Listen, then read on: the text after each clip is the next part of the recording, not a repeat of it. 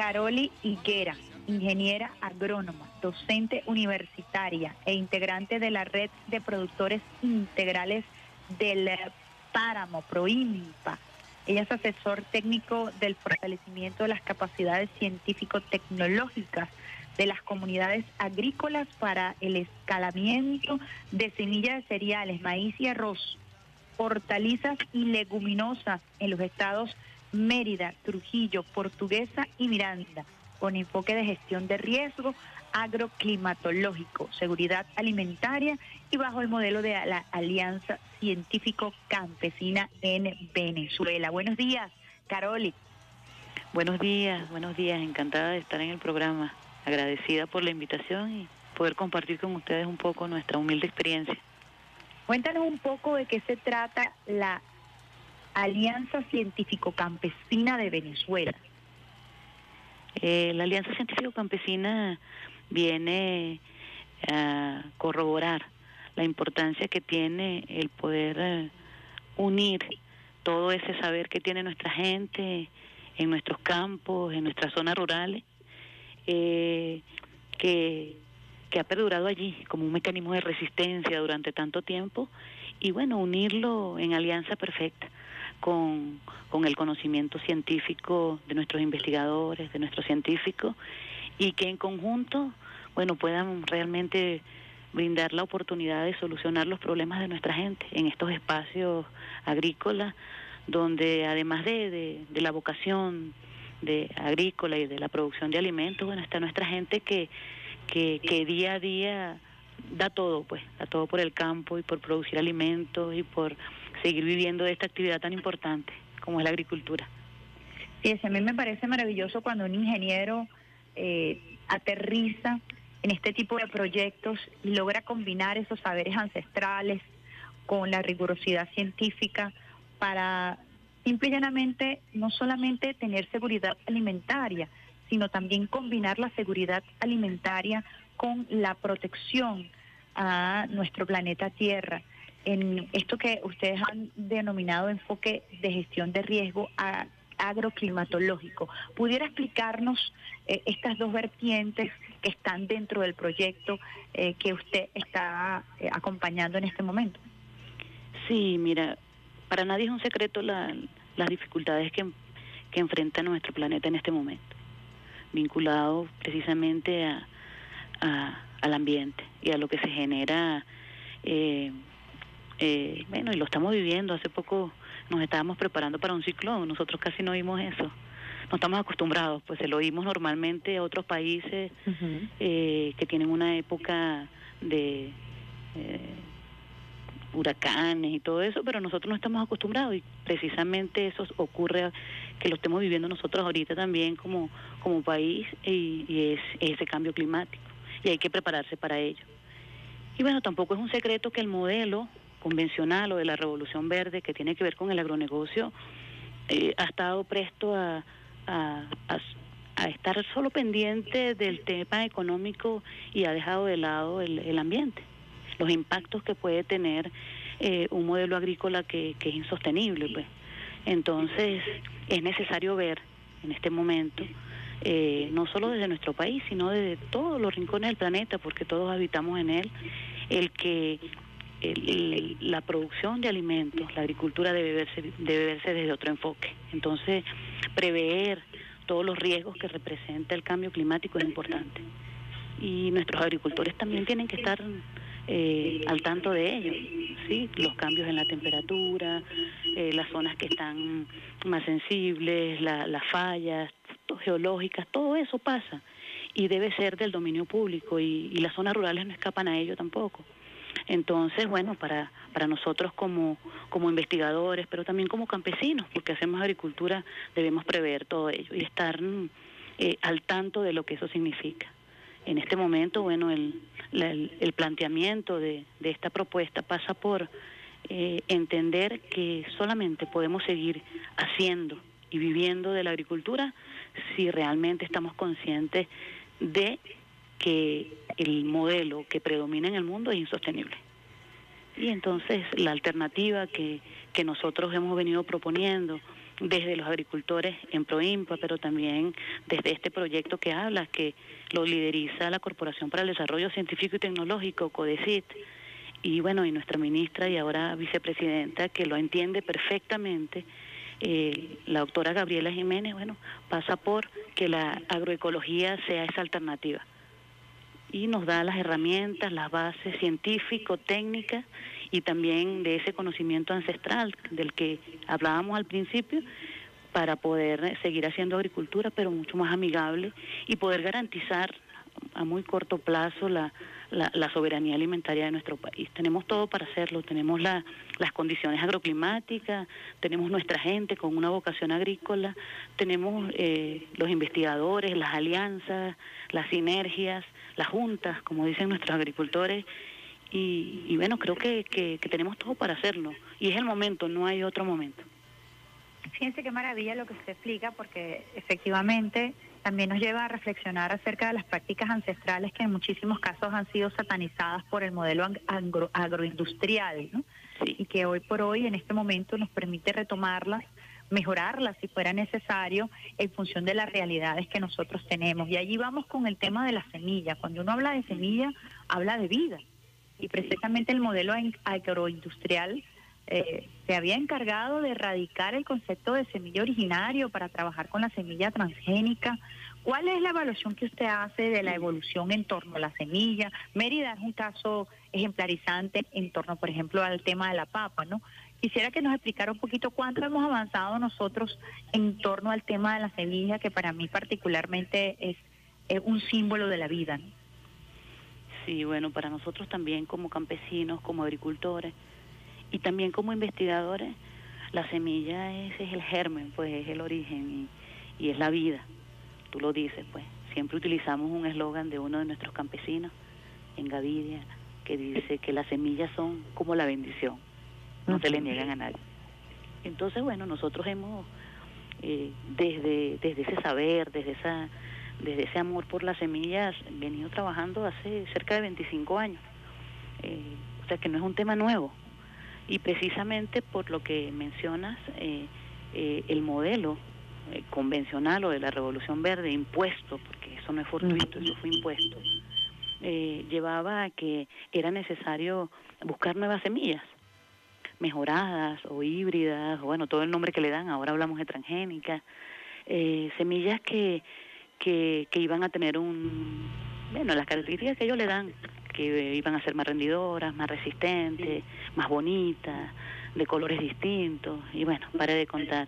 Y dejar de lado ese pool de semillas nuestras, locales, que nuestra gente siempre tuvo. Y ciertamente satanizarlas, eh, no servían, no rendían, susceptibles a enfermedades y insectos no benéficos, pare de contar. Entonces, eh, la agroecología se plantea el que es necesario retomar el, el, el, concepto de producción de nuestras propias semillas para romper ese mecanismo de dependencia. Porque cuando no tenemos semillas, cuando no tenemos eh, agrotóxicos, cuando no tenemos, eh, bueno, todo eso que nos impone el mismo modelo, eh, la tecnología, eh, los fertilizantes químicos, bueno, todo eso hace que entonces el productor no pueda sembrar porque no tiene nada, depende de ello. Entonces, en nuestro caso, bueno, nos hemos planteado el aprovechar el que nuestra gente dejó guardadas sus semillas a pesar de todo ese cerco mediático del agronegocio, bueno, partir de allí para, bueno, seguir multiplicando esas bendiciones que son esas semillas y que las tengan todos nuestros agricultores. Nosotros hemos hecho una reflexión colectiva y hemos dicho, bueno, aguantamos este cerco, esta guerra, eh, y mucha gente no entiende todavía por qué, cómo. Precisamente fue porque nuestros campesinos, nuestra gente tenía sus semillas guardadas. ¿Dónde las tenía? Bueno, eso es un secreto. ¿Sí? Pero las tenía allí y seguimos comiendo, seguimos produciendo, seguimos acá batallando. Entonces, bueno, lo importante es que eh, tenemos las semillas en nuestras manos, y desde hace unos años para acá hemos tratado de multiplicar esas semillas y que, que, pueda llegar a, manos de más productores. Eh, que estén en cada espacio productivo de nuestros agricultores, que, que además de, la agricultura, bueno, que puedan hacer a, a mayor escala, porque vivimos de la agricultura, es nuestra principal actividad también podamos tener esos otros rubros importantes. Entonces, en este momento, el proyecto del que hablabas hace un rato, tiene tres años, pero antes de eso ya esa actividad se venía haciendo. Quizá un poco más discreta, eh, con el apoyo del proyecto, bueno, se, se está tratando de llegar a más productores en diferentes partes del estado Mérida, con rubros distintos, dependiendo de las condiciones de cada lugar. En nuestro caso particular es el páramo. Y bueno, tenemos en este momento bastantes semillas, digámoslo así, no para, digamos, aportar nada de eso, pero por ejemplo tenemos semillas eh, de más de 25 rubros. Tenemos hortalizas, cereales, leguminosas, aromáticas, medicinales. Y la idea es que podamos ir creciendo. La, la escala del proyecto es escala familiar o de agricultura familiar. Son áreas relativamente pequeñas, manejadas por los mismos agricultores, por la misma familia de nuestros campesinos, donde se involucran sus hijos, sus esposas, con un manejo totalmente agroecológico. Y eh, el productor se queda con el 70% de la producción y el 30% queda para un banco de semillas donde eh, otro grupo de productores se pueden ir beneficiando. Entonces la idea es que sigamos produciendo nuestras propias semillas, que intercambiemos nuestras semillas, que, que podamos tener una mejor alimentación en nuestros espacios y bueno, también poder a mediano plazo plantearnos que ellos puedan estar organizados, que puedan tener su propio eslogan de producción, una marca colectiva, que les permita salir al mercado, que diversifiquen bueno, la, la, la digamos, la, la producción, eh, no solamente los cultivos comerciales, sino también la semilla, que eso le pueda generar un ingreso a la familia, pero sobre todo entendiendo que tenemos en nuestras manos, eh, valga, valga la, la palabra, pero el arma perfecta para para lograr la soberanía alimentaria. Son las semillas y luego viene el conocimiento, luego viene la formación, luego viene eh, el compartir lo que sabemos con otros productores, aun cuando no sean del páramo, pero que puedan ser, bueno, de cualquier lugar de este país, que, que podamos eh,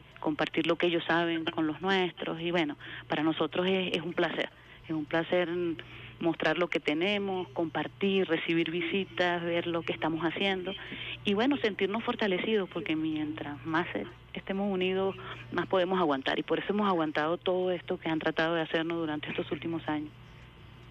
Qué hermoso su testimonio, doctora, porque además nos hace palpable, nos hace ver que sí es viable un sistema de producción autosustentable, que sea amable con el con la tierra, con la Pachamama, que no se trata de una utopía o de un idealismo, sino que como muy bien usted lo ha descrito, nos ha permitido tener ese 80% de producción nacional, quizás desde diferentes metodologías, pero en definitiva es la mano del campesino la que está regando la tierra, la que está buscando los mecanismos para que podamos nosotros ser autosuficientes en torno al tema del alimento. Para uno que viene de familia de campesino, el tema de los fertilizantes, el tema de los agroquímicos siempre es importante, sobre todo porque está vinculado a la calidad de vida, a la salud, a lo que nosotros eh, somos como humanidad. Y los saberes ancestrales tienen prácticas muy interesantes a propósito de la protección eh, a nuestros rubros, con plantas, con productos orgánicos. Mi abuelo siempre eh, le colocaba plantas alrededor al tomate para que no se llenara de gusanos. Y uno fue aprendiendo esas cosas que parecían incluso hasta míticas o cabalísticas, pero que daban resultados. ¿Cómo están ustedes evaluando esa, esa, el tema de los agroquímicos? ¿no? Bueno, ese, ese es un tema, el uso de, los agrotóxicos es, es un tema con el que, bueno, luchamos, así como se lucha con para lograr nuestra semilla, preservarla, incluso, bueno, no lo dije, pero para nosotros es un es, es un placer, es un honor contar con la mejor una de las mejores leyes de semilla del mundo. ¿Sí? Que fue lograda desde la lucha popular. Estuvimos tres años discutiendo, analizando, manteniendo nuestra postura, en la campaña Venezuela Libre de Transgénicos, todos los movimientos agroecológicos del país, con algunos aliados importantes en la parte legislativa y bueno, esa ley es nuestra principal también herramienta para defender todo este todo toda esta propuesta, ¿sí? Y bueno, entender que los saberes no pueden estar de lado, sino que están a la par de cualquier otro conocimiento, es la clave. Y nosotros localmente, yo no te puedo hablar por todo el país, pero yo creo que, que lo están haciendo también porque el, el, donde quiera que nosotros vamos nos conseguimos grupos que están haciendo eh, trabajos similares a los nuestros. Nosotros hemos logrado identificar desde la Universidad Simón Rodríguez y el núcleo, nuestro núcleo, que es el núcleo Simón de Mucuchíes, que tiene una carrera eh, construida por nosotros mismos, eh, eh, que es la licenciatura en Educación, Mención Agroecología y una maestría en Agroecología, que nuestros participantes, la maestría en Agroecología está por todo el país, tenemos participantes de todo el país, de varias regiones, pero eh, los que están en, en estos espacios han ido identificando junto a nuestros campesinos y productores cuáles son esas esas prácticas que hacían sus abuelos, que hacían sus nonos, los bisabuelos, pero además cuáles son esas técnicas que tal vez el, productor no sabe que en los libros Altieri dice que son técnicas o prácticas agroecológicas, pero que las hace, ¿sí? Entonces, bueno, identificarlas, tenerlas, combinarlas, clasificarlas, articularlas con otras, eh, bueno, para nosotros es importante que eso quede escrito, validado, para que otras personas lo conozcan, bueno, es clave. El que nuestros participantes estén en el campo, en sus proyectos de aprendizaje y luego en sus trabajos de investigación con nuestra gente, generando conjuntamente con los productores que, que, que hacen agroecología o que transitan hacia la agroecología, bueno, para nosotros es fundamental. Y eso nos da pie para la, digamos, la contraparte que es demostrar en campo y validar que existen formas alternativas a ese modelo eh, del que hemos venido hablando.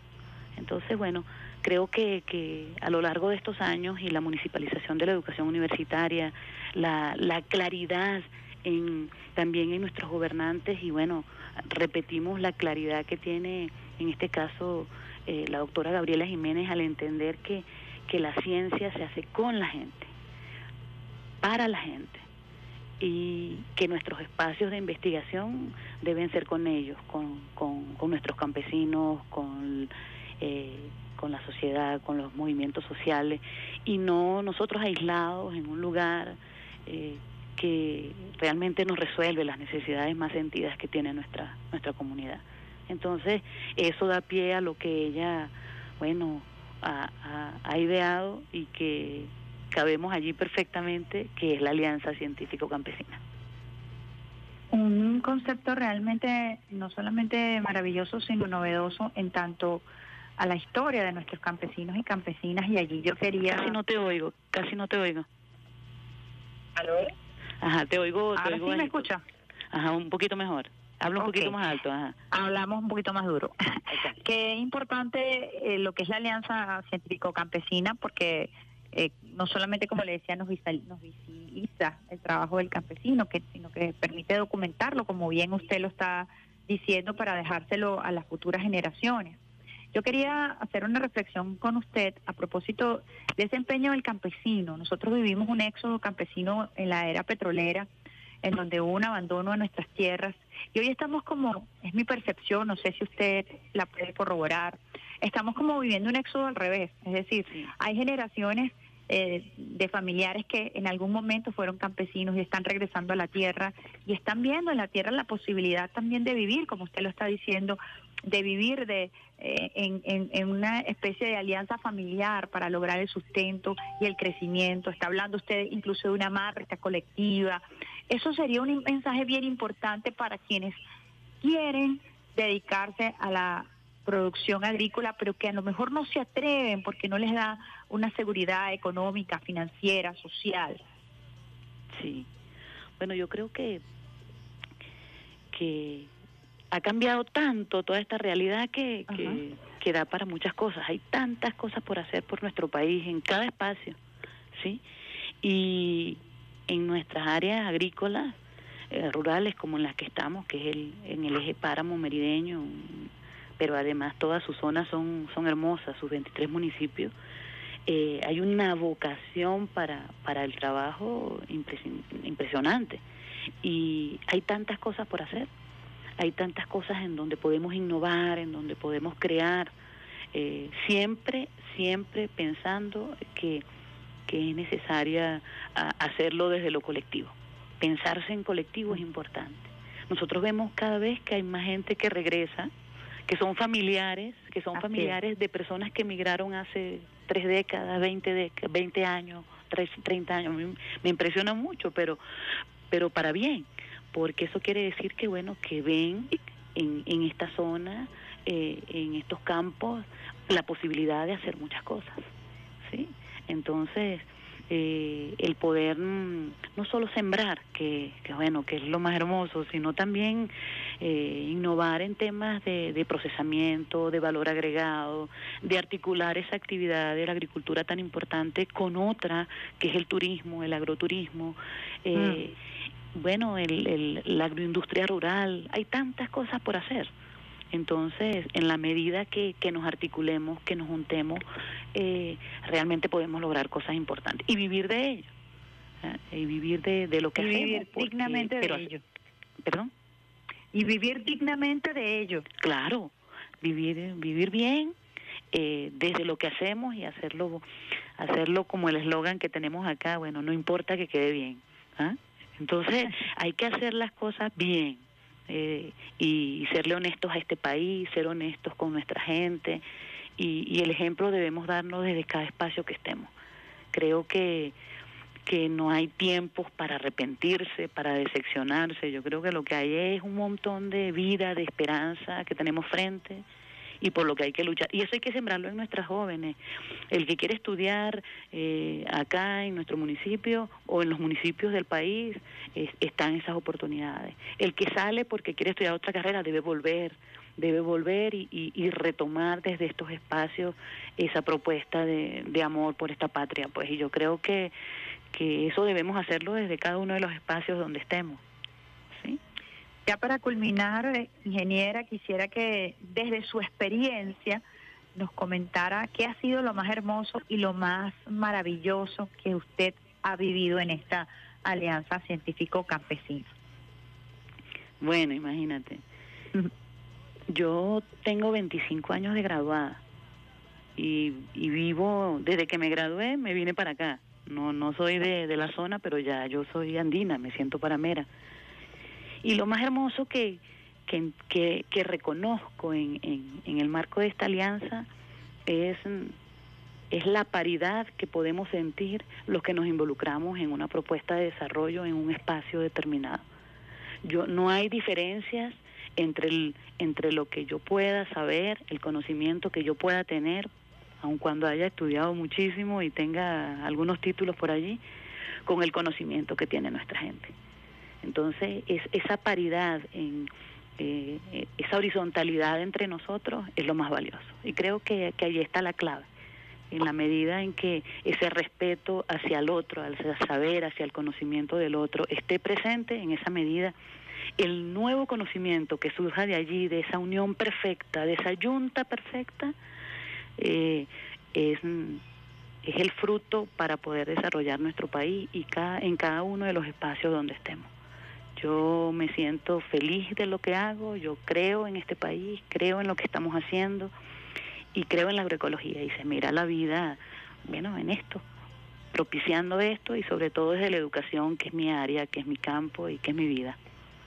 Que lo hace muy bien, ingeniera, porque además nos ha dejado encantados y encantadas con, con su explicación, con su capacidad pedagógica y además con su capacidad de hacernos enamorar de este proyecto que no es otra cosa sino el proyecto del gentilicio de nuestros hombres y mujeres que son héroes y heroínas en cada una de las áreas en donde se desempeñan, particularmente en el área de la agroecología. Así que muchísimas gracias, ingeniera, por compartir con nosotros este esta yunta perfecta de la combinación de saberes, como usted bien lo ha descrito, y este amor por nuestro país que es contagioso y que además nos motiva a continuar en batalla. De verdad que nuestro salud, nuestro abrazo y nuestro reconocimiento a todos los integrantes de esta alianza científico-campesina. Muchísimas gracias. a ustedes, a ustedes por compartirla y bueno, invitados para que la conozcan in situ, nuestra gente, Perfecto, ahí las manos de nuestra gente y, y puedan, bueno, constatar que lo que estamos diciendo es algo que, bueno, en lo que vamos transitando y seguiremos trabajando por este país, por la producción de alimentos y por la soberanía alimentaria del país. Muchísimas gracias a la ingeniera Carola, Carol Higuera, Carol Higuera, docente.